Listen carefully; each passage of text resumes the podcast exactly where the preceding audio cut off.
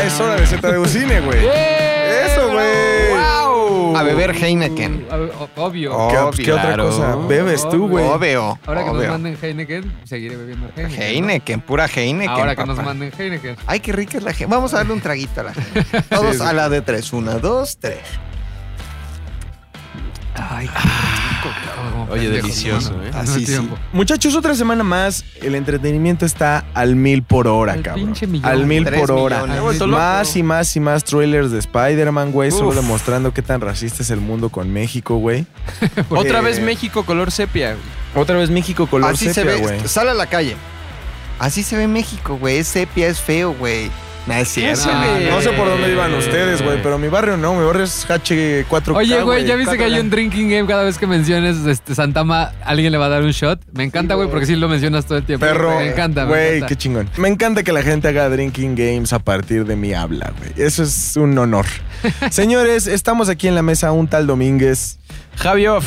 Fofet, Fofito, Fofote. Y McLovin ZDU. o ¿Y Cortinilla. Como ustedes saben, en este programa te puedes enterar de lo que quieras de cine. o sea, si tú dices, Ay. ¿qué veo? ¿Qué hay?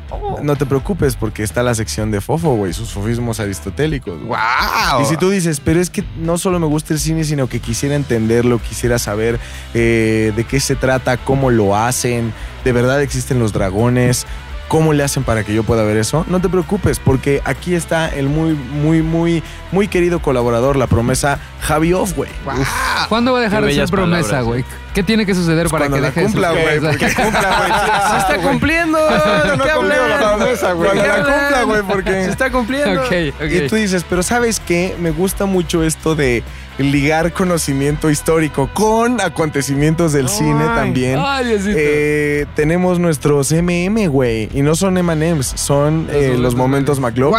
¡Wow! El otro día mandó a alguien, no sé a qué red social, este, que le encantan los MM porque después va con sus amigos y platica y se hace el, el inteligente, güey. O sea, es como Para eso una, son. es una buena O sea, sí, de herramienta. verdad sirven como son. para hacer Claro, plática, totalmente. ligar, no, demás, no los para hacer plática, güey, para humillar al otro, güey. Claro. Claro. Es como, güey, ah, creo que era por la palabra, era una palabra, güey. Era del podcast pasado. Entonces, como de, a ver, ¿qué no sabes cómo, qué significa esta palabra? ¿De dónde proviene?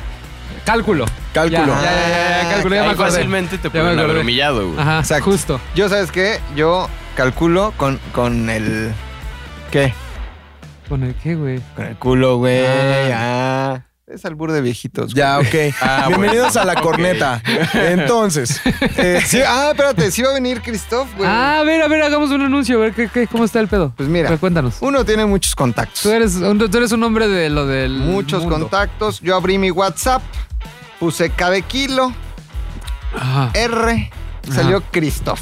Ok. Christoph, que este, lo, ustedes ah, lo mira, recordarán está, por... muy, está muy está guapo muy de Christoph. su cristofeada. Ustedes lo recordarán por éxitos como... Matando cabos. Matando cabos. Me encanta esa película, güey. Ay, reina de Polanco, ¿cuándo me vas a querer? Con, y aparte él escribió. con Sí, Tony no, Dalton me en encanta. este... ¿Cómo se llamaba eso? Que quería ser como Jackass, pero terminó siendo mierdas. Sí, No te no sé. equivoques. No te Yo lo único que equivoques. le manejo de Christoph, aparte de, de lo mucho que sabe de cine, es Matando Cabos. ¿Y Se le, se le invitó que con gusto va a venir porque... Ay, ¿La mira, está en línea, Christoph. Ah, Está en línea. oye, ¿y cuándo viene? Eh, nos pondremos de acuerdo para que la próxima, el, siguiente, bien. y si no es el siguiente dentro de dos podcasts, Ah, cuando yo estoy. Christoph esté aquí. Si- si Bueno, te ustedes espero tienen- que tú estés. Ok. que conozcas Si alguien tiene algo que decirle a Christoph, es el momento de mandarnos a nuestro nuevo Instagram. Estamos, estamos estrenando Instagram. ¿Cuál es el arroba? ZDU Podcast. Muy bien. Y si no, ¿dónde más nos pueden contactar? En arroba Cine Cine ZDU. ZDU. Muy bien. Ay, Ok. perro. ¿Y tú qué? Ah, bueno, si a ustedes les gusta, pues desencantarse de la vida y darse cuenta que todo lo que a usted le gusta termina siendo mierda al final, para eso están los puntos de Domínguez. LPTT. LP fucking TT. Ahora, por favor, de manera interna, quiero que alcen la mano. ¿Quién va a empezar el programa de Yo, hoy, yo muchachos? antes de que otra cosa suceda, Chingo de quiero, madre, está bien. quiero comentarles. Tu sí. dinámica valió Sí, sí. pito, güey. O sea, Ahorita no. Quería poner un poco de orden. ¿quién chingados, güey? O sea, Está bien, Fofo. Perdóname, güey. ¿Para qué Es que naces? Me, tuve la oportunidad de ver el restreno antes que nadie de Avengers. En, ¿Cómo le pusieron? Bring Back Avengers Endgame, ¿no? Así le pusieron bien mamalón. Como O sea, todo. tráeme de vuelta los Bring Avengers de la última Ajá. película. Que la, el, el comunicado oficial es les vamos a regalar 10 minutos más de película, les vamos a regalar un adelanto de Spider-Man, porque pues, ustedes son los fans más chingones, y la versión que todo mundo tenemos es le queremos ganar a Avatar, que el otro día estábamos platicando cuánto le falta, le faltaba 50 millones de dólares para alcanzar a Avatar. Avatar está en 2.9 millones y Avengers está, está por ahí abajillo. Entonces, el otro día yo les platicaba y les comentaba que esa, esa, esa cifra no es real. Porque realmente la película que más, con base en la inflación, que más ha recaudado es lo que el viento se llevó. Entonces, este, bajo esa, bajo esa cifra, Avengers está en el décimo lugar. Bajo la cifra de cuánto dinero más este, ha recaudado así en bruto, es Avatar. Entonces la reestrenaron. Este, primero quería preguntarle a McLovin qué tiene que ver la inflación y por qué ese dato te dice que, Ah, lo, que el- lo que el viento se llevó. No venía preparado, pero mira. Ajá, con base a que. mi- No, ¿sabes qué? La inflación quiere decir que tanto el consumidor puede dejar de tener poder adquisitivo. ¿Qué tanto vale el dinero? ¿Qué, Ajá, qué porque- tanto deja de valer el dinero año tras año? Ok. En ese sentido, si... ¿Hago si- cortinilla en los momentos McLovin o No, no, no, no. No, esto nada más es- esto esto nada más es como- ¿Cómo se llamaba el Carstens? Este es el momento, Ajá, momento Macar- Carstens. McCarstens, ¿no? Entonces, a, a mí no me hace sentido. ¿Por qué? En ese momento, esa cantidad de dinero le alcanzó a quien sea que la recaudó para comprar cierto tipo de cosas. Si esa cantidad de dinero la trasladas al 2019, te alcanzaría para comprar una bicoca, para comprar absolutamente nada. Entonces, a lo mejor en su momento, en su año, si vemos años este, sin inflación, obviamente recaudó más dinero. ¿No? O te alcanzaba para más. Pero hoy esa recaudación de lo que el viento se llevó no alcanzaría para nada. Ahora, Lo que dice esta tabla es que justo que si, que si sa- sacamos la comparativa, o sea, si Avengers se hubiera estrenado en esa época, estaría en el décimo Ok, lugar. ok, claro. En el primer lugar. O si eh, lo que el viento se llevó, Claro. lo que recaudó en esa época, lo hubiera recaudado en esta época, estaría en el primer lugar. correcto. Entonces, Ahora bueno, también hay que tomar en cuenta varios factores. Por ejemplo, cuando el viento, cuando lo que el viento se llevó Ajá. se estrenó, seguramente solamente era lo que el viento se llevó y otras dos opciones en el cine. Claro. Y O sea, Estados Unidos. y estaba, y estaba en No, menos no, no, sí era- películas y sí toda estaba la internacional, onda. lo que Sí, sí. Pero, o sea, sí hay que tomar en cuenta eso. La competencia que tenías realmente era... Exacto. Mira, ajustada a la inflación, la, la cifra dice que lo que el viento se llevó de 1939 es la primera, Star Wars en el 77 es la segunda. Ok. Y, por ejemplo, Titanic está en quinto lugar.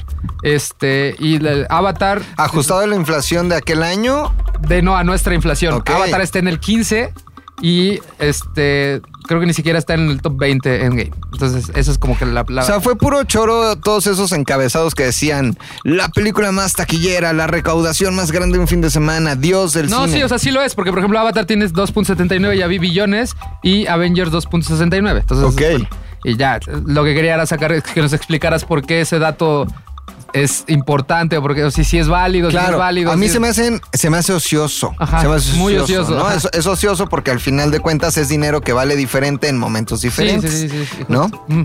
Eso, eso es. Bueno, eso es. independientemente de que lo están haciendo para rebasar Avatar, que lo va a lograr seguramente, les voy a decir algo, no, no se tomen esas tres horas y media, no se gasten esos 95 pesos, porque no vale la pena aventarte otra vez la película si estás esperando algo diferente de lo que ya vieron. No hay nada diferente. No, no hay nada diferente. Lo que hicieron, o sea, sí te alargaron la película 10 minutos, pero te van compensando segundos. Es como de, ah, en la escena de la Ah, pelea. ya, ya. No hay una escena van- al final extra de 10 minutos. O no hay una escena nueva en el transcurso de la película. Todos siguen- los que se murieron siguen muertos. Sí, todos sí- sí, o sea, pero no hay algo que le, que- que le dé un valor agregado a la película. Son Al- cortes de edición que no Ajá, entraron. como que no entraron, como los trimeos, como que el trimming de, edición que le fueron alargando.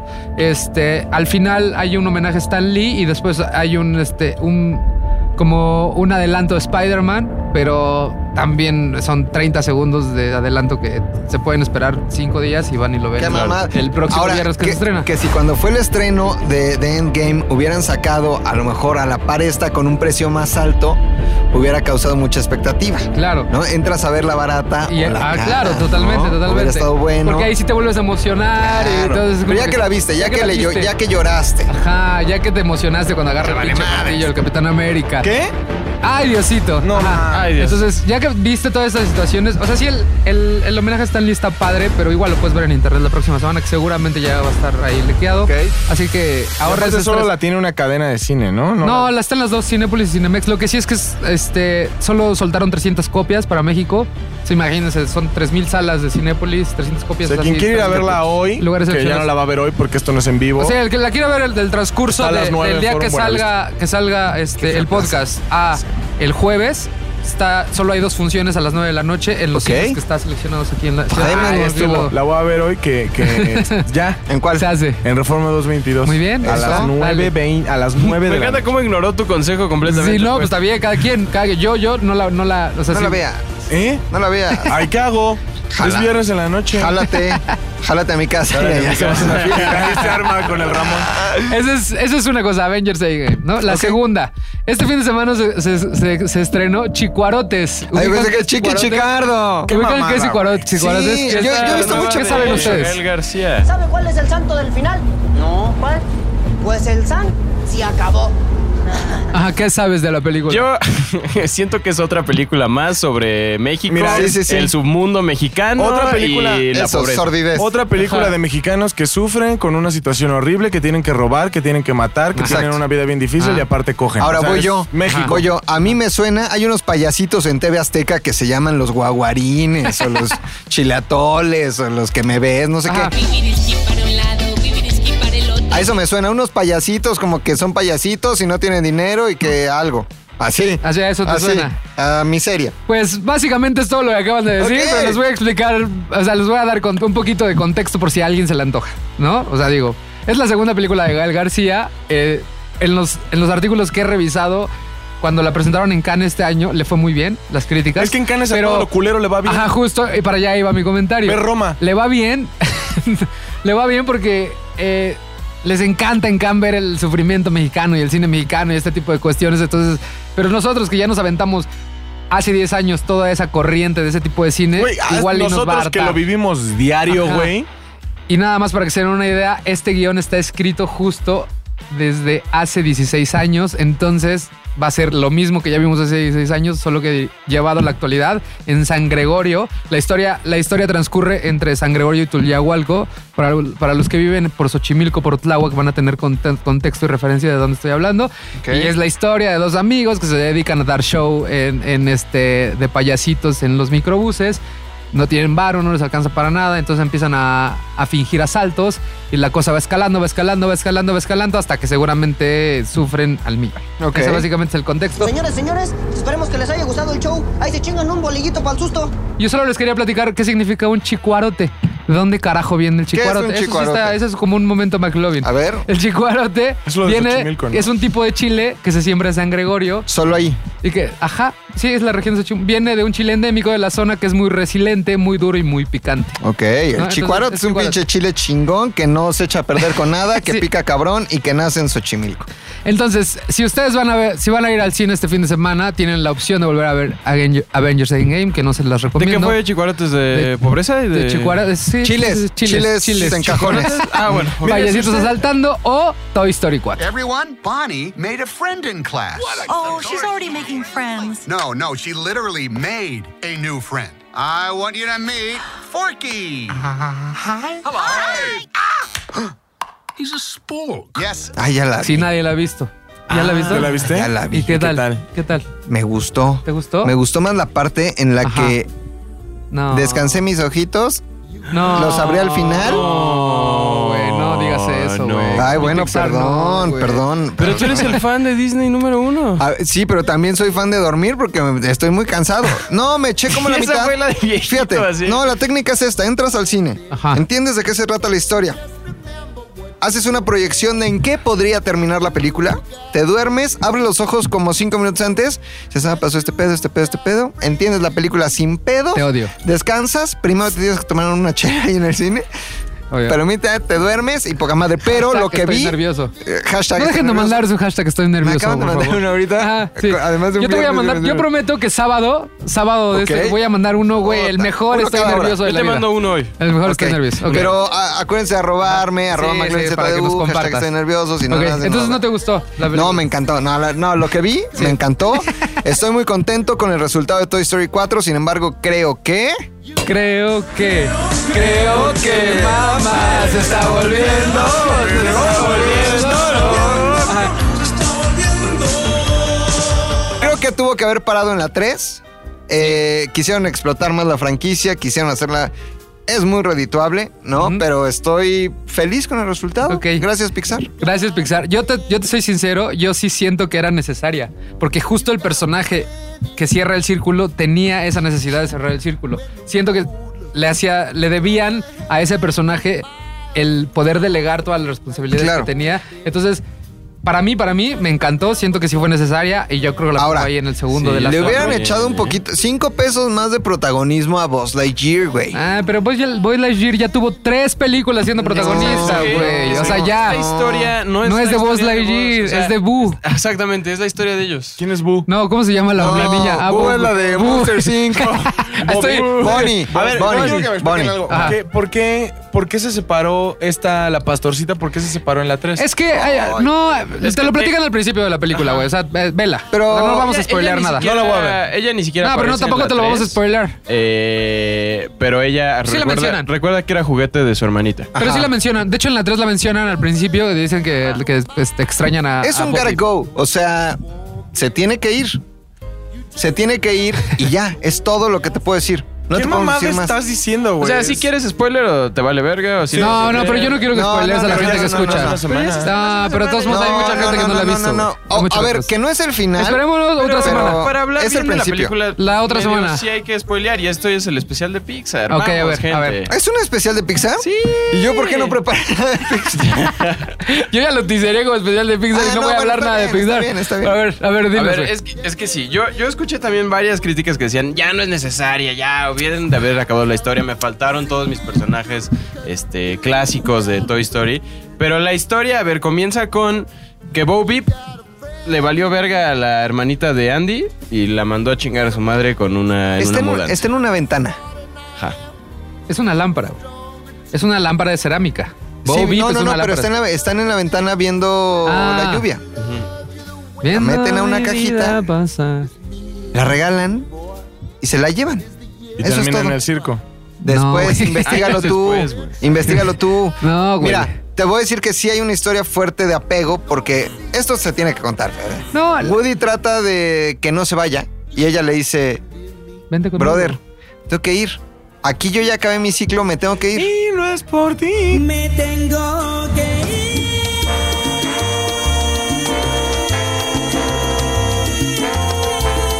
Entonces, este, yo creo que sí era una, era una secuencia, secuela necesaria. Sí, además, a ver, parte de lo interesante es ¿Y que... hay una explicación de por qué se cambió de ropa? No, es que sí, Sí, totalmente, güey. porque ya es un personaje distinto, Mira, ya es- Pixar, y ni siquiera se cambió de ropa, güey. Simplemente la que traía la ocupa de forma diferente, valedor. Ay, Pi- Está bien, Pixar piensa en está todo, bien, güey. ajá. Pixar piensa en todo, te lo juro, güey. Te lo juro. Ahí sí es real, Pi- Pixar piensa en todo. O sea, tiene un mensaje, a ver, tiene un mensaje muy, muy interesante que es Toy Story, pero ahora somos completamente. El rol de la mujer tiene que estar arriba. Entonces, Bo Beep, que era este. Era este. Ya sé que estás empezando. Nada, más vamos a terminar con el argumento.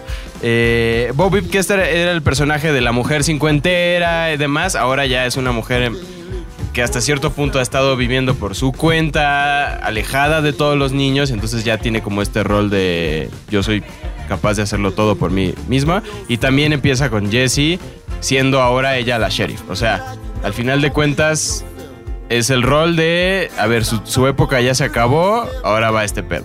Y está bien justificado, la verdad es que Sí, no, no, me pareció muy para nada... O sea, todos los cabos están bien, bien cerrados en la película y sales con una sensación muy, muy interesante de, ah, qué bien, o sea, me siento bien. O sea, Buzz Lightyear sí concuerdo que lo minimizaron un poco a un personaje pues muy bidimensional que es, ah, soy el vaquero espacial. Sí, claro. Pero, pues, él ya tuvo su ciclo, güey. Exactamente. Y yo siento que el que le hacía faltar cerrar el ciclo era al, al personaje principal de toda la saga, que es Woody. Entonces, a mí se me hizo algo bastante, bastante bueno. Véanla. Y de hecho, tú traías algo al respecto de, de Pixar y de cómo prepara sus películas, ¿no? Ver Toy Story me hizo, la verdad, investigar un poco y pensar por qué a la mayoría de la gente le gustan tanto las películas de Disney Pixar. O sea, es casi un. una garantía que saliendo del cine de una película de Pixar vas a pasarla bien, vas a güey. reír, vas a llorar. Ajá. O sea, como que tienen ciertos puntos, como cajitas que llenan con taches. Eh, eh, para hacer una película. Entonces, la verdad es que leí ahí un par de articulillos y videoensayos que la neta están bien interesantes y descubrí que Pixar tiene una cierta fórmula para hacer sus películas. O más que una fórmula, tiene ciertas reglas de las cuales no se sale al contar una historia. En el guion, ¿no? Desde En el, guion. Desde el guion. A, a Pixar, desde sus inicios, le interesaba más contar una buena historia a que la animación fuera perfecta. O sea, eso es lo interesante, que en realidad, aunque ahora vemos Toy Story, Toy Story, Toy Stories. Toy Story Toy 4. Stories. Hoy vemos Toy Story. Aunque vemos historia de juguetes 4. Cuatro. y ya de pronto los renders son tan impresionantes que hasta ves la pelucita en, los juguetes. La escena del gato es, es Está, un gato está real. increíble, pero lo cabrón es que a ellos, aunque son la punta de la lanza, eso no es lo que más les interesa. O sea, les interesa contar una buena historia.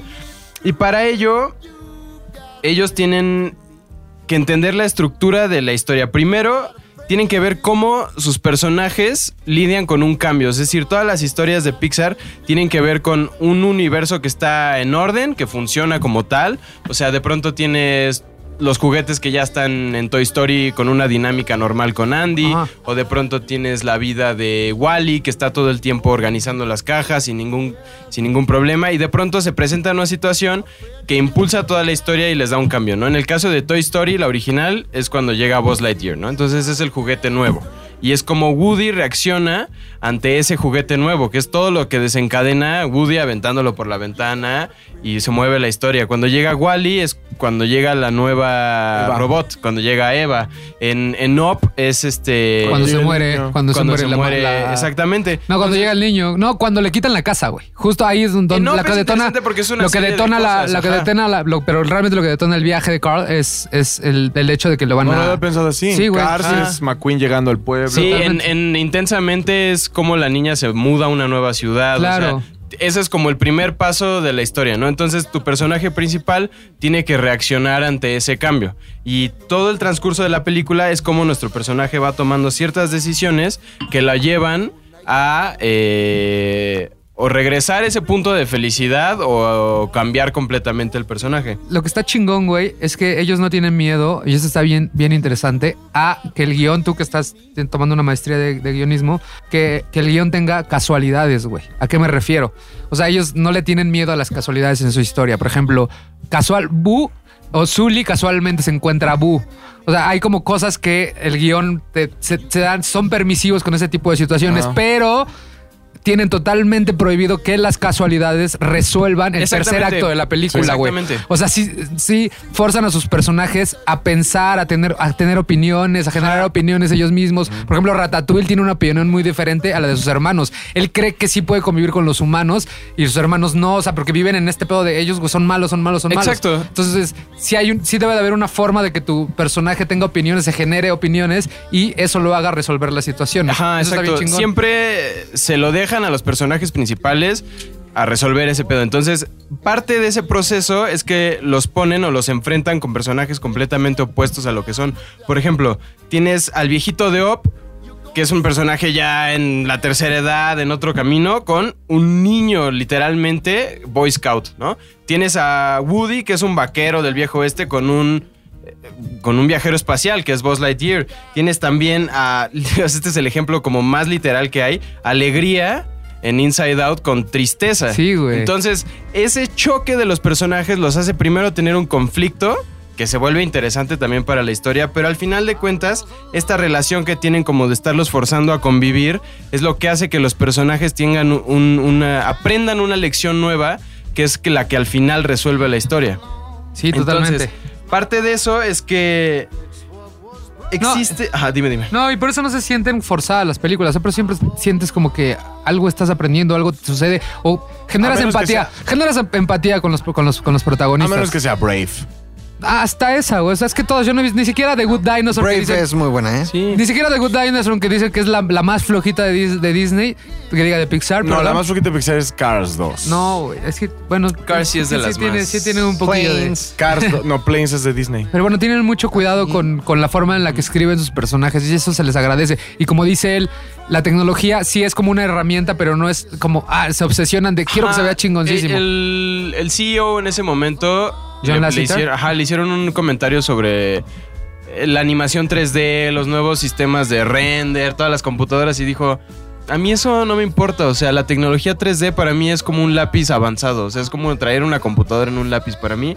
Lo que me importa es que con ese lápiz pueda transmitir de la manera más eficiente mi historia, o sea, Claro. no me importa clavarme en de pronto ves ciertas películas de animación chafísimas como Bebé Jefe, Boss Baby o qué otros ejemplos de, Sí, hay películas Vi- que literalmente es Shrek. ajá, vamos a hacer que la animación se vea poca madre, pero que la historia cojea un chingo, es nada, es una basura. Claro. Y, y también para ellos lo que les interesa es que sus historias eh, tienen un tema central, ¿no? Por ejemplo, en, en- en Toy Story, por lo general, Toy Story 3 y en Up es aprender a dejar ir, ¿no? Entonces, de pronto para, sobre todo en Toy Story 4, que ahorita lo estamos viendo, es, tienes este problema de Woody que es, estoy obsesionado con Andy, o sea, Andy era mi niño, Andy era, hasta la analogía tienen en cierto punto de la película donde es, a ver, es como verlos crecer, es- está platicando con Bo Beep y es como, nuestros niños los vimos crecer desde que están bebecitos hasta que se fueron a la universidad.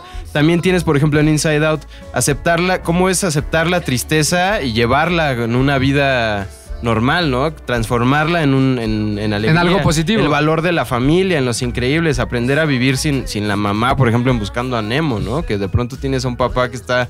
Pues más bien la historia es del papá, no es Sí, de claro. Nemo, ¿no? Es Sí, la historia claro. de cómo el papá logra pues llevar la tragedia de perder a, a- a la, a la esposa, a la mamá de, de Nemo y lograrlo. Entonces, siempre existe como un...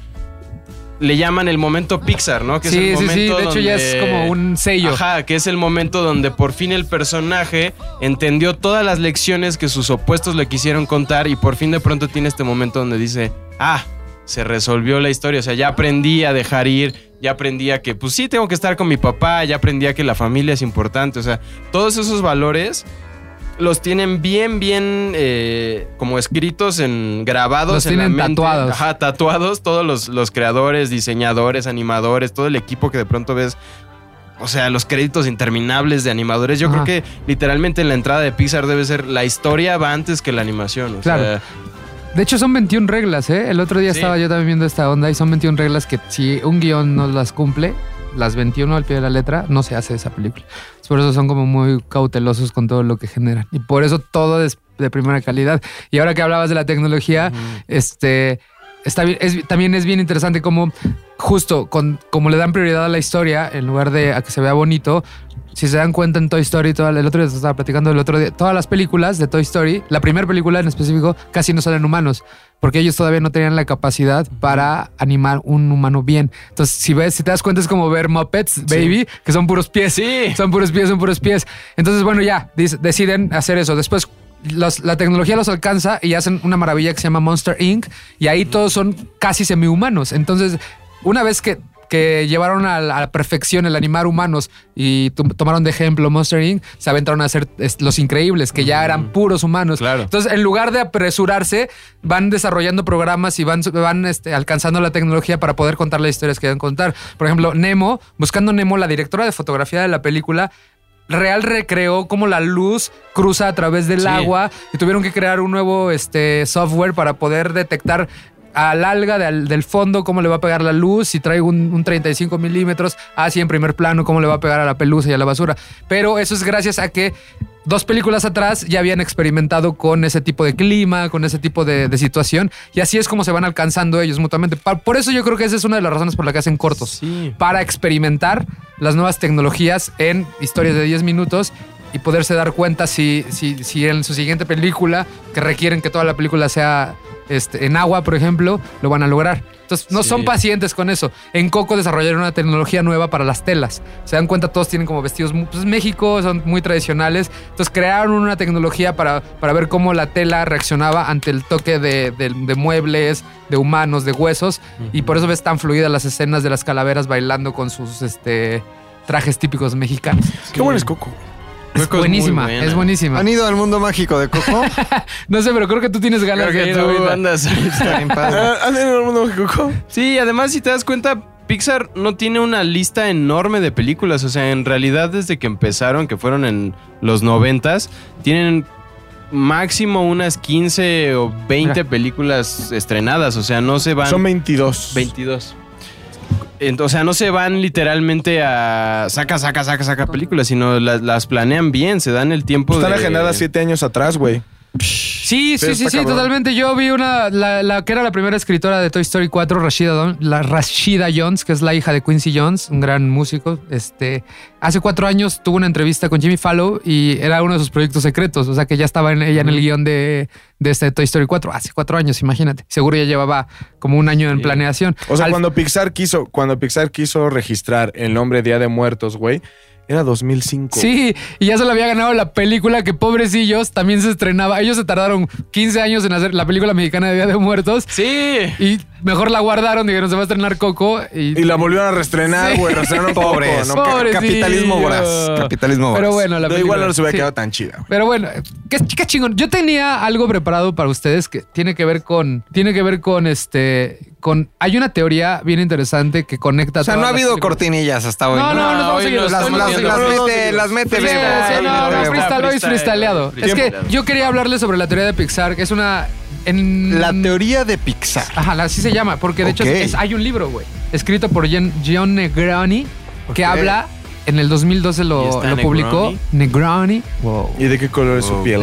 Wow. ¿De qué color es? Morenoni. Es Y moreno. la teoría este, dice que todas las películas de Pixar están conectadas. Ah, sí, es cierto. Ajá. Entonces Cierto. yo ya, ya hay unas actualizaciones, me la aprendí de memoria, me encanta, pero es larguísima. Entonces Sí. la voy a guardar porque la quiero platicar bien, así paso a paso, cómo es que están conectadas todas las películas desde The Good un Dinosaur. video, güey. Voy a hacer un video y lo voy a hablar el próximo ajá. fin de semana. Oye, espérate, ¿y por qué no, hace un- no haces un hilo en Twitter? Y en el hilo, justamente, Pues, hilo tras platicando. hilo, vas conectando historia Pero con igual la próxima semana que también hable en el podcast de, de eso. Ok, Va. va. Va, ya está. El chiste es que está, sí, sí está bastante sustentable esta teoría. O sea, sí, sí la puedo creer. Sí puedo creer que la gente de Pixar, que son unos genios, realmente lo está haciendo. O sea, no, ¿crees son, que todo pertenece a un mismo universo? no son circunstanciales Sí. los easter eggs. Sí, yo, yo leí. No son circunstanciales los también. easter eggs. O sea, cuando tú de repente ves un juguete de voz, solo lo ves en películas que son a partir de la época donde existió el juguete Ajá. o después, no antes. No es cierto. Cuando te- ves, cuando ves a Soli, lo viste nada más tallado en una, en una, este, en una, en una madera en Brave, pero tiene que ver porque se cree que la bruja, bueno, no os voy a decir más, pero o sea, sí está justificado todos los easter eggs. Pero Está- no- Hay, jugue- hay, hay, Está hay buenísimo. cosas No, es que es larguísima. Antes. sí, sí, pero, pero todo está justificado. Me tengo un documento Está muy man. complejo. O sea, haz de cuenta. ¿Alguna vez has escuchado la canción donde Songo le dio a Borondongo y Borondongo le dio a Bernabé? Más Sí. pinche complejo. Más complejo, Entonces cabrón. se los voy a guardar para la siguiente semana, la voy a seguir estudiando porque acabo de ver una actualización ahora que salió Toy Story Uy, 4, uy, entonces uy, uy. todavía hay que conectar esos, esos, esos es muy hilos. fácil, güey. Solo necesitas encontrar a tres marihuanos, un chingo de tiempo libre y un no, DVD no, para no, que vean no. todas las películas. Y yo creo que mejor nos vamos con, con, con el momento McLovin, ¿no? Ok, seguro. Sí, seguro, seguro, seguro. Es que a mí nadie me dijo que era de Pixar, la verdad. Yo les voy a hablar de lo único que sé, de lo de la guerra. Otra vez, vamos a- Otra vez. la Otra vez la guerra. ¿Qué Otra tiene? vez. A ver, güey, platícanos de la guerra, amigo. Este, nada tiene que ver, nada tiene que ver. Quiero que regresemos a aquel fantástico 6 de junio de 1940 y... Tres, Tres, No. dos, No. Seis. cinco, seis. No. siete, ocho, No. 41, No. cuatro, cuatro. Cuatro. ¿Qué pasó? En ese- 6 de junio de 1940. Acuérdense, es el cumpleaños de Pilinga 2, pero Ah, además... que la invasión de Normandía, güey. Exactamente. El día El de. desembarco. Día Exactamente. de- Entonces vamos a situarnos ahí, ¿no? Una cosa maravillosa. Los pinches alemanes así, muy pinche con su bigote, muy nazis. Se fueron a la playa de Calais porque ya les había contado que, que se habían confundido, que Ajá. hicieron una operación con, con este. Con, ¿cómo se llama? Con, George eh, Patton, ¿no? Que lo mandaron para allá. No, George Patton, cabrón, el general. Entonces, este, los pinches, el décimos, este, 17, ¿cómo se dice? Décimo, Sexto. sec- Décimo no, séptimo. décimo séptimo batallón de infantería se fue a Calais, dejaron al séptimo en Normandía, un desmadre.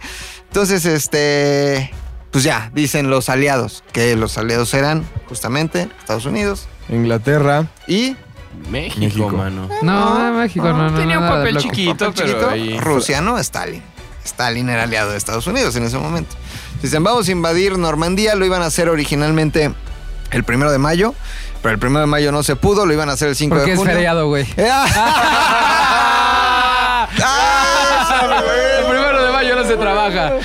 No, en realidad porque el- las condiciones climatológicas eran muy difíciles para desembarcar de Inglaterra, eh, atravesar el Canal de la Mancha y llegar justamente a Normandía. Entonces lo, lo- lo iban a hacer el 5, el 5 se complicó muchísimo también, la marea... Porque también es feriado, güey. No, 5 de junio. Ah. 5 de junio de 1944. Le entró La luna tenía. eh, estaba la luna llena, todo lo que daba, marea altísima. No pudieron. Y Denise ya había salido a París.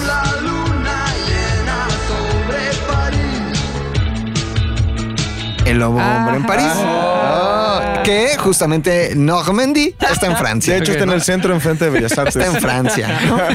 Entonces, ay, Ah, sí, está en Normandía. Ahí grabamos un día, ¿te acuerdas? Sí. Con mi Sebastián. Entonces, este, con- ahí- en la madrugada del Andrea, cinco- saludos, Andrea. Entonces, este, más de 132 mil eh, efectivos de- entre canadienses, ingleses, eh, británicos, qué pendeja de decir, Canadá. norteamericanos. Bien, amigo. Hoy no vienes, hoy no vienes. es que vengo, traigo mi Heineken encima, entonces Heineken. este, salen más de 130 mil efectivos, muchos de ellos aerotransportados, es decir, paracaidistas, llegan antes. Imagínense un mapa así muy chingón. Muy chingón. Entonces, primero llegan los aviones para descargar paracaidistas en la retaguardia. Bajan los paracaidistas en la retaguardia. Después llega toda la infantería. Así le voy a decir ahora cierto acto amoroso. Ahí te va la infantería por la ahí, te va, ahí te retaguardia. va tu día de. Ahí te va, ahí te va tu, tu desembarco en ahí va la Normandía. infantería. ¿Qué significa eso? Paracaidistas en la retaguardia. Entonces, y se los dejas caer. Sí, ya, caereles. Ya, perdón. Entonces, efectivamente, 132.715 elementos entre los tres ejércitos que invaden la playa de Normandía. Piensen, por ejemplo, han ido a Acapulco. ¿no? Señor, Todos los que estamos aquí, este Chorizaurio, Tony, Fofet, este Osombre, este Javi, hemos ido a Acapulco. Ubican la costera, como está así como dobladita. Sí. Pues justamente así, un tipo como de golfo es Normandía con diferentes playas. No todo sucedió en el mismo punto.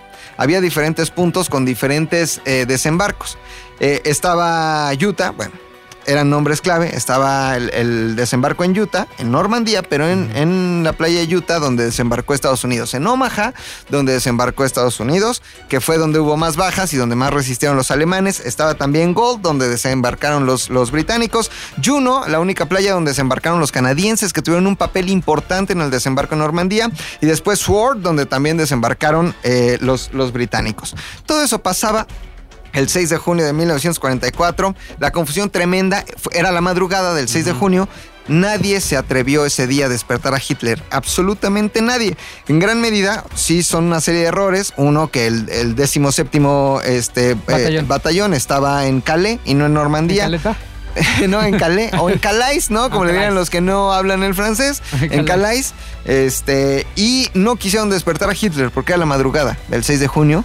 Y dijeron, nadie se atrevió a despertarlo. Dejaron que se quedara jetón, que se quedara ahí dormido. Y hasta que despertó le notificaron que la invasión no estaba haciendo por Calais, sino por Normandía. En estas diferentes playas, Omaha, Utah, Sword, Gold. ¿Y cuál otra les dije? Exactamente, Juno, donde Juno. desembarcaron los canadienses, ¿no?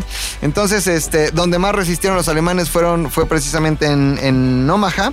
La más sangrienta, ah, ahí por poquito y valen verga todos, ¿eh? ¿Ah, sí? Pero el primer desembarco, eh, el 90% del- de, de los efectivos murieron en, en Omaha. No mames. El 90%. O sea, nada. Es que imagínate. Sí, pues, eh, traes- estaban, estaban completamente las de protegidos. perder, güey. Los alemanes así tenían unas trincheras. No, había trincheras, pero había unos búnkers gigantes con cañones. Y a lo, a lo que veían moverse, pum, pum, pum, pum. Lo único que podía vencerlos era el volumen. Efectivamente, sabían. De hecho, Winston Churchill, una noche antes se despide de su esposa y le dice en la noche antes de dormir: eh, Me despido de ti sabiendo que mañana 20 mil de nuestros soldados podrían estar muertos. Era literalmente carne de cañón, lo que se le conoce como carne de cañón. Era dispararle a los que van saliendo primero para que los que van saliendo segundos puedan llegar y Claro. después el volumen sí te gane, pero no había otra. Los Rangers, los Rangers de Estados Unidos, esos sí se fueron a la playa de Utah y ahí le ganaron poca madre. A, a- a los alemanes en una operación increíble en donde lanzaban escaleras hasta, hasta las montañas, escalaron, les partieron la madre. Los Rangers originales, los primeros Rangers Tommy, el norteamericanos. Ranger verde. No, realidad no. Ah, no mames. No, no, no, no. Estuvo bueno, güey. Estuvo bueno. Jason, el rojo. oh, fuck, Ah. El que salía en películas de. Sí, sí, sí, hacía su Sí, sí. pinche acá. De esa índole. Y bueno, entonces, ¿qué pedo con todo esto, no? Este, dentro de todo este, este desmadre llamado la Segunda Guerra Mundial, había un señor llamado, llamado Ernie Pyle. Ernie, Ernie Pyle. Ernie Pyle era un reportero, era un periodista que nació justamente en 1900, o sea, nació así en 1900, él saliendo de la vagina de su mamá, y se dedicó toda la vida al periodismo desde que estaba en la universidad. Se dedicaba que al... Ya sabes que en Estados Unidos se da mucho eso de que el periódico universitario y que la Claro. Gaceta, ¿no? La Gaceta de U y todo eso. Sí. Entonces, este. Ernie Pyle, pues fue reportero y trabajó en varios periódicos. Y un día su vieja, su esposa, tenía un- unos eh, problemas muy grandes con el nerviosismo. Tomaba mucho. No mames, estoy nervioso. nervioso. Mucho, no muy mames, nerviosa. súper nerviosa. Súper nerviosa, güey. Salió nerviosa la doña. Entonces un día dice este este güey, oigan, vámonos a andar por el mundo, ¿no? Vámonos a, a rodar el mundo porque ella pues, le quiero curar sus problemas del alcohol. Rodando por el mundo empieza a escribir así como Alan por el mundo, Pasaporte T. Ya existían los travel bloggers, Ajá. ¿no? Nada más que escribía- escribían en un periódico. Y este, pues empieza a escribir de sus viajes y se da cuenta que su vida no tiene sentido. Es importante decir que eh, este hombre, eh, este Ernie Pyle, se, se este, eh, enroló en la Primera Guerra Mundial, era veterano en la Primera Ah, Guerra ya, Mundial, aunque traía- traía su peleó pocos meses. Y cuando explota la Segunda Guerra Mundial, él decide enrolarse en el ejército y no solo ir a luchar, sino ir a documentar. Entonces este hombre, Ernie Pyle, eh, es sin lugar a dudas el reportero más famoso de la guerra, tomaba fotos, tenía sus, sus columnas en diferentes periódicos. Inclusive hay una película de Ernie Pyle, que ahorita les digo cómo se llama, porque si les digo cómo se llama, quemaría toda la sorpresa que hay. Ah, yo creo que ya sé cuál es, güey, ya sé cuál es. ¿Ya sabes cuál Ya, es? ya, ya. cuál Rescatando es? al soldado Ryan. No, güey. Ernie Pyle. Tiene que ver con otra cosa. Ernie Pyle American Pie. No, Ernie Pyle se da cuenta que hay un perfil de soldado norteamericano, digamos que es un bravucón, es así un, este, yo todas las puedo. Y a ese estereotipo de soldado norteamericano se le apoda Ernie Pyle, le apoda Joe. Ah. Y a él se le ocurre, No. sí, ¿Qué se le ocurrió? a Ernie Pyle se le ocurre, bautiza, es el padre, es el autor del apodo Government Issue Joe.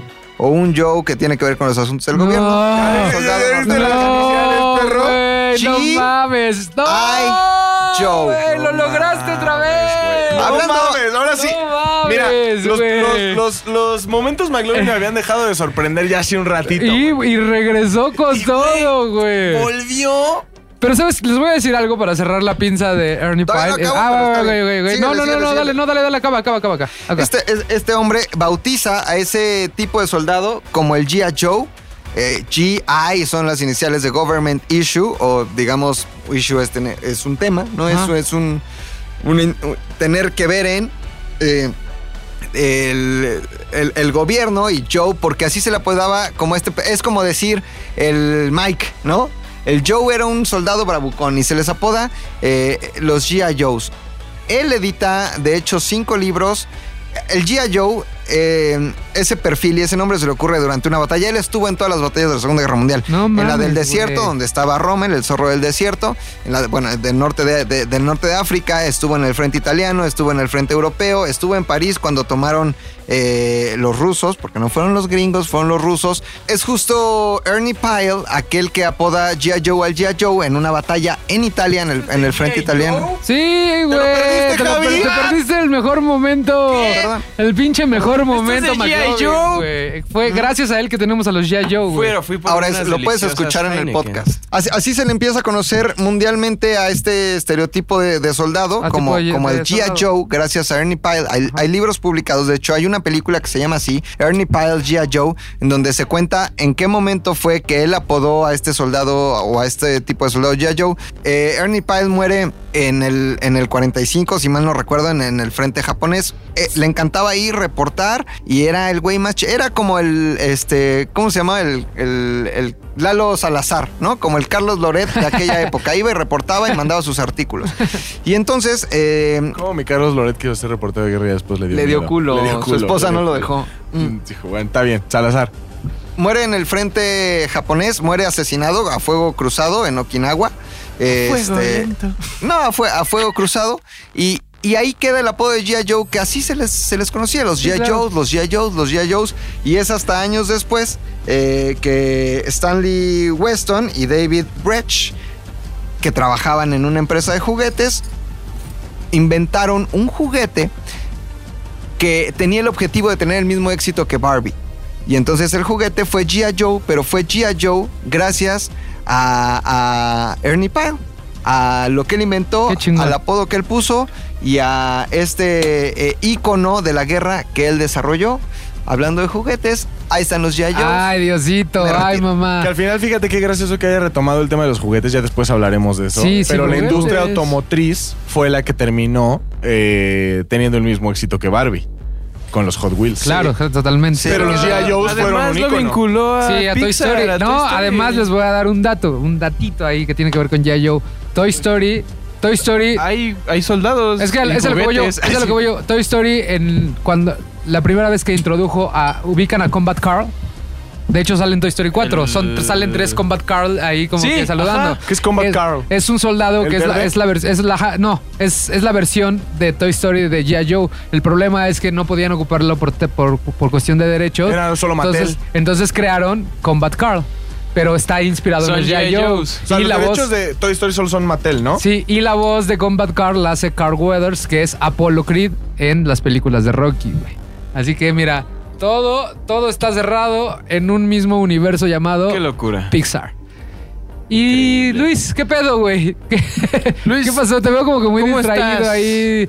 Muy distraído. ¿Qué nos, qué, qué nos traes del Pixar es hermoso, ¿no? Es O sea, hermoso. todos decimos, güey, quisiera chambear ahí, quisiera nunca dejar de ver sus películas, pero como todo tiene su lado, pues feo, güey. Uf. ¿Cuál es su lado feo? No, no creo que pueda sacar un top 5 feo de Pixar, Por güey. supuesto que sí. No mames, Claro todo es perfecto, güey. Claro que sí, déjale doy un trago a mi. Heineken. De las 21 películas que han sacado, todo es perfecto, güey. 21 películas. Porque no has escuchado. ¿Te puedo cont- ¿Les puedo contar algo? ¿Qué? Sí. Muy rápido. ¿Qué? He ido un par de veces a Disney. Un parecito. Sí, sí, sí, parecito sí, sí, de sí. veces. Ajá. La experiencia Pixar, Ajá. Por ejemplo, la, eh, la antepenúltima vez que fui, me quedé en el hotel de Cars, en Disney's Art of, Disney Art of Arts of ¿Y qué pedo?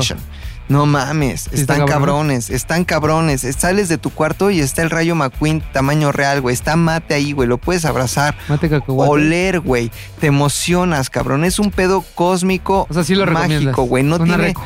Sí, pero no tiene nada de malo, güey. No puede ser posible que Luis venga a decir que hay cosas malas. No, no hay mal. A ver, güey. a ver, güey, a ver, a ver, ¿cuál es el top 5 de los Cars peores sí es algo? de las peor- peorcitas. No mames, no, no, no. Pero no sacas un top algo. 5. No, No no, sacas un top no, 5. te voy a decir algo. No sacas un top 5. Cars 3 es una joya, güey. Sí, es una puta joya, güey. Cars 3 es. Y de hecho, Cars. ¿Pero la hizo Pixar? Sí, Sí, no, sí, no, no, no, No, no, fue no, no, Pixar. no, no, no, no, no, no. La, un- la que es de Disney es y que mucho, mucha gente La confunde es la de los aviones. Esa sí es de Disney, no es de Ah, Pixar. Ajá. Ok, a ver, ¿de qué va el, el top? Los peores 5 personajes de Pixar. No, no. Es correcto, ¿Por qué. Dios? Es correcto, ¿Por lo voy a qué? hacer, ¿Por lo voy a qué? Cinco. La pinche tristeza. La que trabajaba aquí. Güey, no, no me vengas con mamadas. Tristeza es parte esencial de Inside Out. Gracias a No ella. existe la película sin sí, sin tristeza, triste. güey. Gracias a ella la película agarra camino, güey. No te estoy diciendo qué importantes son los personajes. No me importa si la película se trata. Ok, de ok, ok, ok. No me importa. ¿Por qué es? ¿Por Solo qué estoy es? diciendo ¿Por que es un es? personaje detestable. ¿Por qué? Detestable, güey. Why because? Hoy en día, güey, vivimos en una sociedad que es vamos a ser felices todos, güey. Empezó como cualquier ensayo de prepa universidad. Hoy en día, la Claro, sociedad. güey. O sea, hoy en día vivimos en una sociedad, güey, que nos ataca la felicidad, güey. Todo el mundo quiere ser felices. Todo el mundo dice que el calentamiento global, que los osos polares están muriendo, que eh, Trump es horrible, que la 4T, que mi peña con su nueva novia. Eso cómo Todo- tiene que o ver sea, con la todo el felicidad. mundo dice, a pesar de todo lo horrible que está sucediendo, merecemos ser felices. Ajá. Y aparte te dicen, no dejes que tu hijo sea marrano porque le va a hacer daño. Y aparte, pues vivimos por lo menos en México y estamos en un país en donde la obesidad infantil está al 100%. Entonces, hoy en día, dos de las cosas que trata de atacar el mundo es la obesidad y la depresión. Correcto. Y lo que hace Pixar en esa película con este pe- eh, personaje patético es normalizar y aprender a querer la depresión y tus chichitas de gordo. Piénsenlo. O sea, yo solamente digo que tristeza y personalmente a mí me molesta demasiado. Me molesta demasiado. Tal vez ustedes van a decir tristeza es parte de la vida, aprende a ser triste. Perdón, güey. O sea, yo soy feliz. No me importa. No me importa. Ira me cae mejor. Ira es un muy buen Pero, personaje. ¿qué hay detrás de esa El otro que se parece a ti, el obsesivo, ¿cómo ¿Es se porque llama? tienes chichitas de gordo? También, también. ¿Cómo se llama el Javi de Intensamente? Este. No de Javi, Inte- no, este, nerviosismo o ansiedad o ¿cómo? No de Javi, ser intensamente. Está el rojo, que es el, el de El la rojo, el rojo Abreu, que le mandamos Está el un rojo, saludo. el- A un toda saludo a madre. mi rojo. Eh, a ver, está el rojo, está la feliz, está tristeza, está la verde. y Temor, está- güey. Gracias, Tony. Gracias, Gracias, mi Tony. Tony. A ver, Gracias. Tony ¿Qué es sabe más de cine que tú, Que, que cabrón. Temor es Bill Hader en la versión gringa, es gran, gran comediante. Ajá. No voy a hablar más de tristeza. me Solo caga. quiero, solo quiero comentar que Phyllis, Phyllis Smith, que es la que hace la voz de tristeza, Tío, tía de Danilo. está cabrón, está cabrón como Pixar le da prioridad a que las personas que van a interpretar sus personajes realmente sean el perfecto cast y no sean alguien de renombre. Si alguien ha visto The Office, es la, la señora de lentes gordita.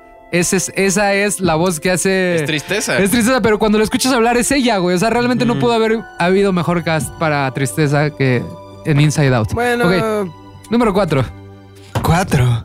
Yo creo que de lo mejor que ha sacado Pixar en todos estos años es Los Increíbles. Sí, totalmente. Sí. Dirigida por, por este Brad Bird, güey. Sin duda alguna, Gran Los director. Increíbles, eh, personaje por personaje, el punto de la historia, los efectos, Todo. todo en Los Increíbles, los estereotipos que manejan y cómo se burlan de ellos. Los Increíbles, de verdad, es una, es una gran película. Está increíble, ¿no? ¿Ves? Hubiera sido increíble Gracias. Si no hubiera sido Ajá. ¿Por qué? por Jack Jack. ¿Por qué? ¿Por qué, güey? Es un parásito, no sirve. O sea, no sirve. Quita a Jack Jack de las películas. Quítalo. ¿Qué? Sin Jack Jack, el malo hubiera sido vencido y se hubiera ido. Pero no, todavía tuvo que llegar y secuestrarlo. Y los únicos poderes que saques fue para salvarse a sí mismo. O sea, no es, no es que abone a la, a la, a la película, güey. ¿A la humanidad? Ajá. O sea, simplemente todos los poderes que tiene y que se convierte acá en el bebo cuando saca Gargolín y luego que se Ah. transforma en esta madre que pesa lo mismo que el bebo. O sea, todo eso no sirve de nada. Porque lo hizo para salvarse a sí mismo. Y si no hubiera existido Jack Jack, ese güey no hubiera regresado. O sea, nada más pónganse a pensar en lo que incre- o sea, en lo que significa Jack Jack en la franquicia y no es absolutamente nada. Yo, yo quiero decir algo, güey. Bueno, por ahí puede que tengas razón, pero Jack Jack es parte esencial de que la teoría de Pixar se sostenga. ¿Por qué? Ándele, ¿Por qué? Luego les voy a dar un teaser, güey. Es el Ant-Man, es el Ant-Man de ¿Por qué? Pixar. Porque la teoría sostiene, en la generalidad de la teoría sostiene que los humanos en ese universo de Pixar son los proveedores de vida y de energía. güey. En todas las facetas de la humanidad, desde que empieza The Good Dinosaur, que estamos hablando que son alrededor de 65 millones antes de, de- de Cristo, hasta Monster Inc. Todos los humanos son los que dan energía. Entonces, Jack Jack Inc. es el, último Jack la Jack, línea no. de tiempo. No, pero Jack Jack da, da el, el- la pista para conectar todo eso. ¿Por qué? Porque nos demuestra que los monsters son la evolución del humano después de que el planeta valió madre 5000 años, seis- 700 años por toda la mierda. Pero regresan al mundo humano. Por eso, pero ahí evolucionaron y se convirtieron en, mo- en Nada más monstruos. déjame Pero, pero, pero, es- o sea, y la teoría es rápido. Entonces, Boo es una involucionada. no, lo- no, espérame, no, es que es diferente. No, pero la pu- las puertas que abren. Es a lo que voy. Viajan, viajan en el tiempo. Viajan en el tiempo. A lo que voy yo es que Jack Jack. a lo que voy yo, rápido, nada más rápido, no lo quiero quemar todo. Jack Jack, cuando se convierte en. Se convierte en un monstruo. Sea, en un monstruo es lo que quiere decir. Quiere decir que eso es la pista para el futuro de cómo los humanos terminaron siendo Monster Inc. Ya, ahí lo voy a dejar. O sea, sí es esencial para la teoría de Pixar. Solo dime, ¿es una, teoría, mierda. ¿es una teoría oficial? No. eh, Gracias. ok, número 3. Fin. Número Fin. tres. Es un Número asco. tres. Es un asco. Jack Número Jack es un asco. Número 3, te la voy a contar completa. Tres. Completa. Nemo. No, no. No. No, no Nemo. vengas a mamar, no vengas a mamar, pito. Tú no sabes lo que es nadar en la alberca de Nemo y escuchar. Nemo. Nemo, güey. No, no, les voy a decir algo. No, les voy a decir algo, güey. No, no, no digas mamá. Les voy a decir algo. Ya hasta me compré mi pececito ese que me duró, me duró una semana porque no tengo las condiciones no para. Es que no, también lo pusiste en una copa, güey. No es beta, no es beta, güey. Son de Ah, mar, cabrón. Hay que ponerle güey. Le sal. tienes que echar sal y no es la fina. Número dos. Bueno, Ay, güey. Trae dinero, Tony. Número dos, número dos. no, espérate, te voy a decir por qué Nemo. Ah, no me quites esto, güey. Nemo. Güey, el pinche Nemo, güey. Lo único que hace es llorar, lloriquear. Nunca demuestra valentía. Y perdón, pero meterte un filtro de aire no es valentía, güey. No, sí era muy No, valiente. no es valentía. No, es sí era muy valiente. No, la neta no. Sí era muy valiente. Su papá era el valiente, su papá es el que rompió sus miedos, su papá es el que se obligó a ser social, Espérate. su papá es el que se encontró a Ellen DeGeneres, ese fue. Su Aguantó, fue el aguantó en No. la pecera del dentista. ¿Cuál aguantó, güey? Tenía todas las condiciones. Aparte, sabías que los peces, ni siquiera, o sea, los peces no se sienten mal en las peceras porque la memoria de los peces dura un minuto. Pero ese Entonces- es una película. No. O sea, no, güey. Le habló al fierro y no al micrófono. Que de cualquier forma está igual, ¿no? ok. Ok, no ya. creo, güey, no creo. No, no, no te lo creo. Te odio, Luis. Número dos. Dos. Este personaje creo que van a estar de acuerdo conmigo. Porque todo, es más, nada más se los voy a describir. Ajá. Todo lo que hace, su papel es ser idiota. Su papel es eh, simplemente ser un obstáculo. Bien intencionado, pero un obstáculo. ¿Trabaja aquí? Y- no, no. Ah, ya. Personaje. Sí, no mames, a ver, güey, porque hay muchas opciones. La única misión de este personaje es ser tonto, ni siquiera cumple su papel como el bufón de la película. Es un obstáculo, un obstáculo qué? que, ni- ¿Alguien que un obstáculo que ni siquiera es relevante en la Por historia. eso. Eso trabaja aquí, Sí sé güey. quién Sí, es, sí, sí sé quién trabaja es. aquí, güey. ¿Quién es? No, ya quién es número dos. Mate. No, no, güey, no. Con mi mate no te Sí, metas, estoy de acuerdo. Me vale verga mate, güey. Mate Es no hace pendejo, absolutamente güey. nada. Estoy Es un reverendo Con- idiota. Con mi mate no te metas. Es un idiota, güey. no hace nada. Es el clásico amigo retrasado. Estoy de acuerdo. Es el clásico amigo retrasado que no tiene opciones en la vida más Sí. que ser amigo de. es- ¿Sabes qué es mate? ¿Has visto a los influencers en la calle? Todos los influencers tienen un amigo. Un amigo que no hace absolutamente nada Pero, más, pero que, está. más que pero, sateliteando. no, ¿sabes, ¿sabes qué fue lo que hizo? Tener la suerte para poder ser No, su amigo y perdón. que lo, y que lo, Ah, que Mate siempre fue un apoyo moral, Claro, cabrón. totalmente. No, Mate a le ver, enseñó Claro lecciones de vida al Rayo McQueen, Mate. Mate fue un apoyo moral No, para Rayo el McQueen, viejito que le enseña es todo el Hudson. pedo. Es Hudson, Hud- Claro. Hudson, ¿Quién es? Hudson Hornet. Es un apoyo. Sí. Tener un amigo grúa siempre es un apoyo ¿Sabían, moral, sabían güey. que, los, que los carros se mueven porque tienen el espíritu del humano que los que los Que fueron que- dueños y por eso por eso duran todavía vivos a pesar de que los humanos se van después de que de que se van Es en la película de Wally ¿En qué Estoy- línea? en después qué- de después de después de que se hace mierda el, el planeta Estoy completamente. después de Finding Dory ok Estoy número completamente dos. de acuerdo contigo. Shit. Número Mate es una basura de personaje. Es, es más, si fuera ser humano lo madrearía. ok dale Horrible. dale dale Si dale fuera ser humano sería César Bono. Ah, y aguta, y aparte es la voz de César. Bo- Hombre, se me había olvidado eso, güey. no mames Ay, güey, ¿por qué odias a por qué odias a César Bono Güey, odio a Mate. Eh, Amate odio duele a César Ah, Bono. Imagínate, es tan perdedor, güey, que su personaje, o sea, su, su doblaje latino lo hace un emblema del cine de ficheras. Frankie Rivers. Frankie Rivers número uno Uno. Número uno es un conjunto de personajes. No, no puede ser, güey. Eso es. No puede ser, güey. O sea, no, no puede ser número uno y Todos. decir todos, güey. Número uno es eh, el cast completo. No, no, no. El no. cast completo de Valiente. O sea, la ¿Qué mamá? película. La que película. Sí, güey. La película. ¿Qué mamada acabas O sea, de ya, decir, güey? Menos el oso. ¿Qué es Este la mamá? güey es ¿Qué es la mamá de Brave, güey? Y el malo también. Los dos osos a toda madre. Mira, los dos osos poca madre. ¿Por qué odias, por qué odias Brave, güey? Mira, la, la machorrita está.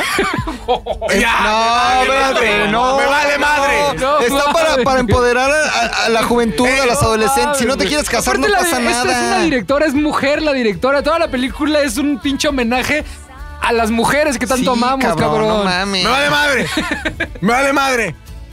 Los gemelitos estúpidos. No, no, Luis. Me vale madre. Me vale madre. Bueno, ¿por qué odias la Y el película? Papá, que es el papá de cómo entrenar a tu dragón, pero en versión chafa, me vale madre. ¿Por qué la odias, güey? Güey, no, no la odio a ella, odio a todo el cast. Por eso, ¿por qué? ¿Por qué? ¿Por qué? Ay, Güey. sí, menos a los osos. Está, güey, todo, desde la... des- para empezar, si vas a tener una referencia celta, lo primero es el Señor de los Anillos, ¿no? O sea, estamos hablando de que esa es nuestra referencia celta Ajá. cinematográfica por experiencia. Ajá. Y después te das cuenta que, que Ota, es que no mames, todo está mal, güey. A ver, mira. Todo se, todo se reduce a Pero la es relación- valiente. ¿Y qué? Es valiente. ¿Neta? ¿Eso es tu valiente. argumento para defender la Sí, película, güey? O sea, te vas a... Te es vas a- valiente. Es igual de pendejo que Es más valiente, es más valiente su mamá. Es valiente. Porque su mamá va y se rifa con un osote, se güey. llama así la película, valiente. No, güey. No es valiente. Eso sí es cierto, güey. Eso sí es cierto. A ver, ¿por qué es valiente? ¿Por no querer casarse? Claro. No, güey, en ese caso, mi tía, tengo una tía, güey, tiene como 54 años, güey, es soltera. ¿Cómo se llama? No, no, no. tiene como 54 años, güey, es soltera. Y no por ser soltera es valiente, güey. Es valiente. Simplemente es una decisión de vida que tú decides tomar en Perdón, cuenta. pero Valiente vive muchas aventuras que sí eh, eh, hacen notar que es valiente, güey. O sea, Valiente no era valiente por no quererse casar, Valiente era valiente en la vida, güey. Ah, ¿por qué? Además tenía su pelito Es bien, bien- es bonito, bien fácil güey. ser valiente cuando tenía eres su una- pe- tenía su pelito ginger, güey. A ver, Prepárense para este No, no me metas con eso, no te metas con el pelito ginger. Oye, ah, ahí está, mi Luis, mi Luis, Mi Luis, mi Luis, mi Luis. escucha esto. Valiente, no solo era valiente, tenía su pelo ginger. No, no, con eso no ¿Tienes alguna debilidad con el pelo puedo. ginger? No puedo con eso, bro. ¿No consideras que es valiente? No puede ser valiente cuando es blanca de clase privilegiada. Por eso. Es eh, bien fácil ser valiente cuando eres hijo de Al Salinas contrario, ahí te ¿Quién va. te va a hacer algo? Ahí te va. Lady D era de clase privilegiada y era valiente. Eh, Pita Amor era de clase privilegiada y era valiente. Eva Perón era de clase privilegiada y era valiente. No. Esas son las Valiente chingonas. mi Talía, güey, que viene de la Santama, güey. Shot, shot, shot, shot, shot, shot, Dijo shot, shot, Mariela shot, Rivera. Shot. Salud con Heineken. Salud. Yo lo estaba esperando, güey. Estuve Mira, esperando. Solo fue, mira, un, mira. solo fue un shot. Valiente Shot, mi Talía, que viene desde la Santama. Donde está ¿Otra vez? Donde está el- Shot, shot, Shot, shot, shot, shot, shot. Si ustedes no conocen la Santama, Shot, shot, shot, shot, mames, es donde está el kiosco. El Sí, famoso kiosco kiosco. Morita. El famoso Morisco, kiosco Morisco, morisco. Morisco. Donde venden comida rusa, mano. Ándale, el famoso kiosco morisco Hazme el favor de que no conozcan los demás. Entonces- Toma, te voy a regalar mi sobre, Javi. Ah, chaval. Eso es valentía, güey. Venir de un barrio rudo, venir de un barrio pesado, venir de un barrio. Y después convertirte en la diosa de la humanidad, güey. Bueno, como ¿por qué nos desviamos de Talía Break, No, güey? Eso es ser valiente, pero cuando eres blanca, privilegiada y después te haces la valiente porque cuánto No, sufres, no, güey. no, no, no, no, pero a ver, a ver, a ver. La- El mensaje de la película no es ese, güey. Es- ¿Por ¿Cuál es el mensaje? ¿Por A qué- ver, ¿Por qué es tu estereotipo, ¿Cuál es el mensaje? ¿Hay que romper el De que patriarcado? puedes- Hay que romper el no, güey, de que puedes ser lo que quieras en la vida, no te tienes que atar a lo que la- las demás personas te digan, güey. Ese Claro. es el mensaje a las niñas Güey, de nuestras generaciones. Tú puedes ser lo que quieras en la vida cuando eres rica y hija de un rey, güey. Claro que sí, güey. No es Ese- cierto, güey. Al contrario, al las- ¿por qué contrario. estás resentido? ¿Te ha tratado mal la gente con varo, güey? Todo el tiempo, güey. Mira, esta, el tiempo, esta, niña, la propina, la de. Mónaco, ¿cómo se llama? Este, Carolina. Carolina. Catalina, una de Catalina Mónaco. de. No puede ser lo que quiera y es hija de los reyes. No puede ser lo que quiera porque eh, eh, el, el estereotipo se lo dicta, cabrón. La, re- la- la pinche manual de Carreño se lo dicta, güey. No, güey. O sea, ver, Brave era valiente. Al contrario, imagínate que naces, escúchame, naces en Valle de Chalco, cabrón. Naces en Valle de Chalco. No tienes dinero, no tienes futuro. Eres valiente por nacer, nada Eres más, valiente güey. por vivir ahí. Claro, pero güey. cuando eres hija de un güey cabrón que es pinche rey de no sé dónde, Escocia. cabrón. Escocia. Ajá. Escocia, cabrón. Y dices, me le voy a revelar a mi jefe y a mi jefa, güey. ¡Ay, qué valiente, güey! ¡Puta! Bueno, ya acabó la pinche discusión de valiente, güey. Es, Ya, como es cuando Bebo, este cua- es como cuando Bebo llegó y le dijo a su familia, ¿saben qué? Yo no me voy a dedicar al ganado, yo no voy a seguir... Fue valiente, fue valiente, estudió ingeniería de audio. Eso es Y valiente, ahorita dónde lo tiene. Tomándose unas Heineken con nosotros y con Tony, güey. ciencias de la comunicación en tu escuela que se llamaba Milenio o algo así, cabrón. El día que Bebo dijo, yo voy a ser el primero de esta familia. Chorizaurio. El día que Chorizaurio dijo, yo, yo voy a ser el primero de esta familia que no se dedique a la cosecha. al ganado. Fue valiente, fue valiente, güey. En ese momento él fue Pero fue gracias a la película de Pixar, Pero, cabrón. no, pero ¿sabes por qué es valiente? Porque Bebo, en comparación, Blanco. A ver, Bebo no es una blanca privilegiada. Bebo es un moreno agropecuario. Lo, cual- lo que significa, güey. Que sí fue valiente. Su valentía es real. No, pero cuando eres valiente, Pero a ver, más- güey, es que en Escocia no hay negritos, güey, todos son blancos, güey. Ahí no hay diferencia de, de- de raza. Es como el chiste que hace Trevor Noah en su stand-up, que dice que James Bond, güey, imagínate que fuera Idris Elba, no mames, en una misión en, en Escocia, Claro, que diga, hola, soy, sí, ya sabemos que eres James Bond. O sea, porque hay puro, puro güerillo ahí, güey. O sea, no, ahí no vale la raza, güey. Güey, claro que vale la raza. No. Claro que sí, porque de pronto ves a los príncipes que se quieren casar con ella y evidentemente sabes que son de una barba. Luis, de una- A ver, el lo malo, que quieras, el oso malo. lo ¿Por que qué el qui- oso malo es moreno? Lo que quieras, quítale el factor blanco a Brave. Brave, güey, cabrón. Ubica a William Wallace. Si le quitas ¿De el- qué color era? A ver, si le ¿Y quitas todo su ejército? Si le quitas- No hay moreno. Sí, yo aprendí toda esa historia gracias a Age of Empire 2. Ahí yo aprendí todas estas- ¿Qué coño es Age of Empires? un juego de estrategia. No juego Güey, no gracias al mames. jue- Amigos, gracias no a ese juego de estrategia me aprendí, Güey. me aprendí lo de No juego Juana de videojuegos. Arco, lo de William Wallace y lo de los lo de los, Los mayas. los mayas también venía en la expansión Ah, no de los sé de qué conquista. sea, Bueno, ya. ¿Qué pedo? No sé. ¿De qué estamos Arco, hablando? Ya nos desviamos muy cabrón, ya nos tenemos que ir. ¿Les cuento de Juana de Arco? No, no, no, no, no, no, no, no. Brave es una película. Fue valiente, me vale ver. Juana de Arco sí era muy valiente, cabrón. A ver, rápero, rápero, Brave es una película asquerosa. No, es una película asquerosa. Bueno, te voy a pedir un favor. Vela este fin de semana y el lunes hablamos. El Se me hace que ni la ha visto Sí, el ni la ha visto, güey. Vio el póster. Vio el póster, güey. Vio el póster y la sinopsis y Vio le el empezó a póster, tirar mierda. Asquerosa película. Vámonos ya. Asquerosos personajes. Dale, dale, Saludos, dale, cosas, dale. vida, Es- muerte. dale, dale. Ah, felicidades a Rico ya. Gracias a todos a por todos. escucharnos. No vean valiente, güey. Gracias. Síganos en, en nuestro Instagram nuevo que se llama arroba ZDU Podcast. Está cagado porque. No sé por qué está cagado. Porque solo hay fotos de nosotros. No, pero lo, lo No, que, hay buenas lo historias. que ¿eh? quiero es, lo que quiero es generar como esta convivencia de las historias, de la vida, de lo que vamos sucediendo. Chorizaurio, Tony, este, Pilinga 2, este, McLovin, Javi, todos los que estamos aquí. Y los que no participamos en los podcasts, pero es gente muy cagada. Como Manuel, que hace unas cosas muy cagadas. Manuel Manuel juega Manuel con Manuel, él. Manuel Manuel, Danilo, que se enoja todo el tiempo. Este, Marco, todos Los ellos. Todo, está muy Beckys. ¿Quién padre. es Marco? Marco, Marco es el que le pidió matrimonio a Bri en un, ¿te acuerdas? En un ¿Se cuatro van a minutos. casar? Se van a Sí. casar, todo muy padre. Entonces síganos por favor, ZDU este, Podcast en Instagram. Y aparte ahí vamos a estar posteando todo lo que hablamos. Ahí lo voy a estar posteando. Oigan, yo voy a ir al cine este fin de semana. Este, para mí el cine es un bar. Eso. Sí, sí. Eso. Eso Yo me es. pongo muy nervioso en el cine. No Estoy mames, yo llego al Yo cine desde a chupar, que ya habilitaron el pedo chupar en cabrón. el cine es otro mames, pedo. es una bendición, Es una bendición. cabrón. Es una bendición. una Además, luz, entras al luz, VIP, güey. No mames, chelas. Pues había necesidad de presumirnos que vas al VIP, güey. Pues sí. Porque eres un blanco privilegiado, güey. Pinche white chican. Oigan, privilegiado, Oigan, maldito y, Mexican. y antes de irnos, gracias por escucharnos. Por favor, no se les olvide el hashtag Estoy nervioso. Si están chupando, mándenselo. Etiqueten a McLovin. Hagamos, hagamos tren. Chingues unas palomitas. Chingues Todos unas juntos en una historia también se Sí, valen, güey. hagamos- Dile, dile a tu mamá, chinguese unas palomitas, Estoy estoy, nervioso. nervioso. Arroba Malvin ZDU, arroba Javi Todo, Off, arroba porfa. Fofet, arroba Porfa. Tal Domínguez. Todo juntos se vale Y porque con somos los una cuatro comunidad. caracteres que le sobren, pongan hola. Ajá, Ya. ya, con eso. Ya con eso estamos, güey. Ya vámonos, ¿no? ¿Y eso? Gracias, sí, ya. ya, ya. Oye, no, antes, Ajá. gracias a Heineken. Los amamos muchísimo. Gracias por todas las chelas que nos han mandado. Gracias, Katia Lascano. Te queremos mucho. ¿Alguna otra cosa que tengan que decir? Gracias, chingón. Gracias, Chorizaurio. Gracias, Tony. Nos vemos la próxima semana. Bye. Bye. Vaya amigos. ZDU Cine es una producción de ZDU.